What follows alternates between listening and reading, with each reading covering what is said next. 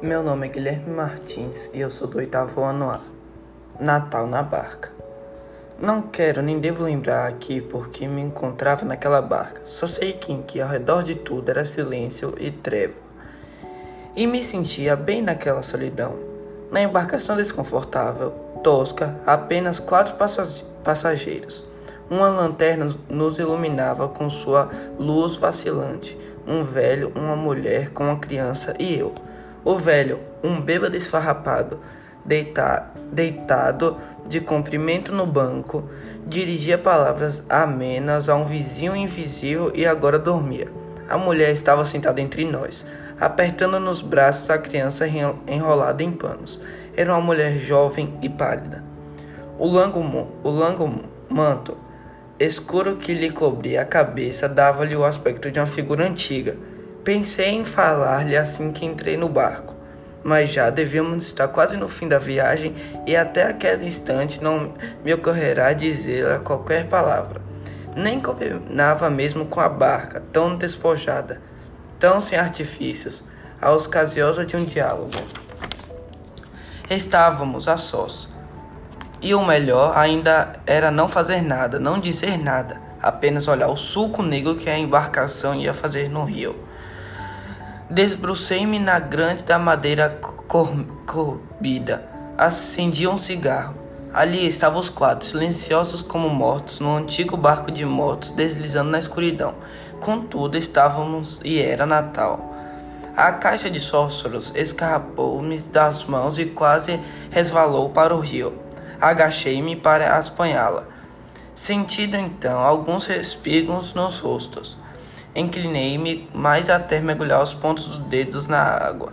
Tão gelada, estranhei, enxuga, enxugando a mão. Mas de manhã é quente. Voltei-me para a mulher que embalava a criança e me observava com um meio sorriso. Sentei-me no banco ao seu lado. Tinha belos olhos claros, extraordinários, brilhantes Vi que suas roupas puídas tinham muito caráter, revestidos de uma certa dignidade. De manhã esse rio é quente, instituiu ela, me encarando. Quente? Quente e verde, tão verde que a primeira vez que lavei nele uma peça de roupa, pensei que a roupa fosse sair esverdeada. É a primeira vez que, por essas bandas, desviei o olhar para o chão de largas tábuas gatas e respondi com outra pergunta: Mas a senhora mora aqui perto? Em Lucena, já tomei esta barca não sei quantas vezes, mas não esperava que justamente hoje. A criança agitou-se, choramingando. A mulher apertou, apertou a, a mais contra o peito, cobriu-lhe a cabeça com um chalé e pôs a niná-la com um brando movimento de cadeira de balanço. Suas mãos destocavam-se exaltada sobre o zelo preto, mas o rosto era tranquilo. Seu filho é, está doente, vou hospitalá-lo ao farmacêutico de Lucena. Achou que eu devia consultar o médico hoje mesmo.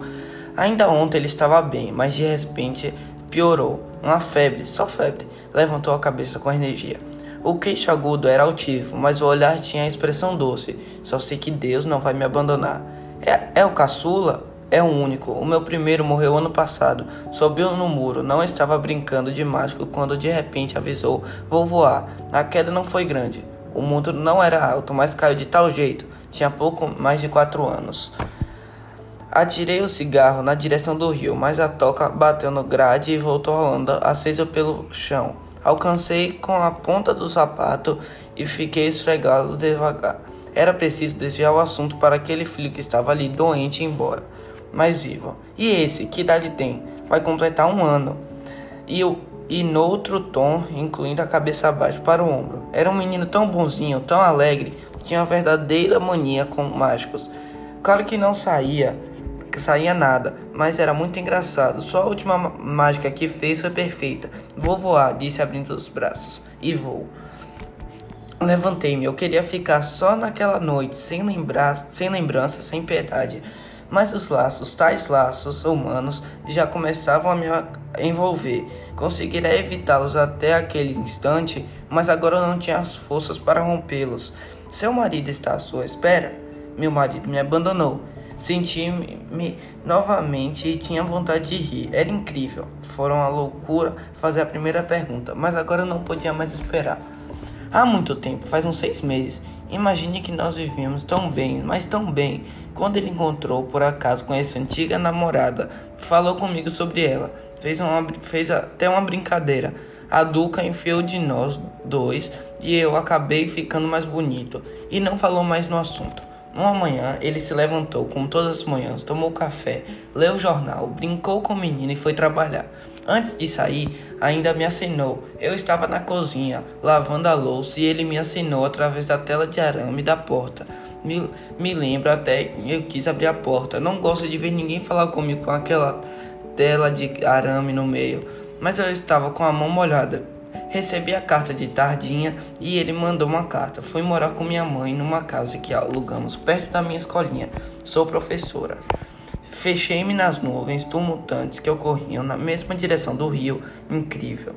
Lá, contando as sucessivas desgraças com a tamanha calma num tom de que relata fatos sem ter pa participado deles realmente.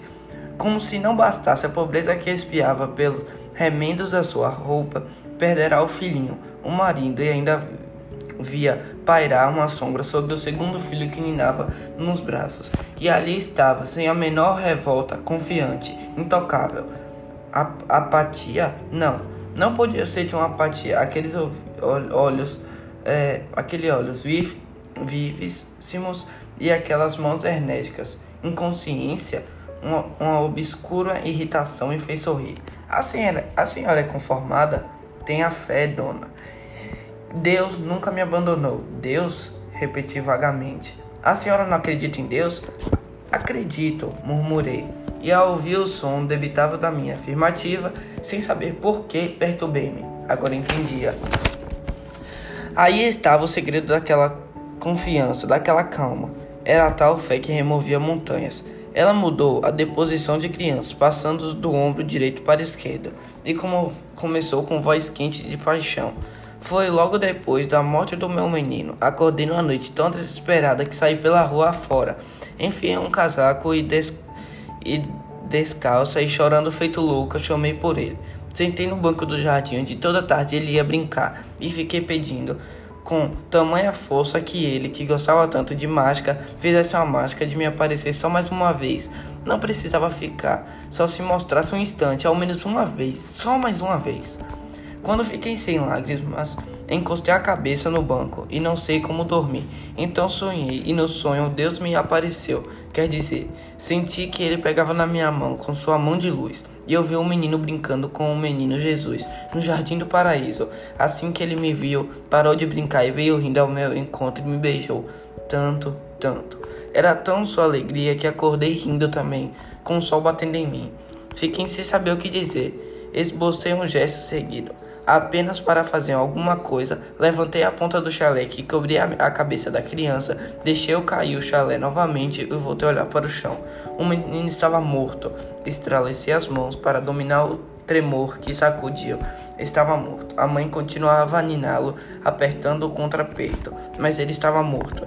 Debrucei-me na, na, na grade da barca e respirei-me penosamente. Era como se eu estivesse mergulhada até o pescoço naquela água.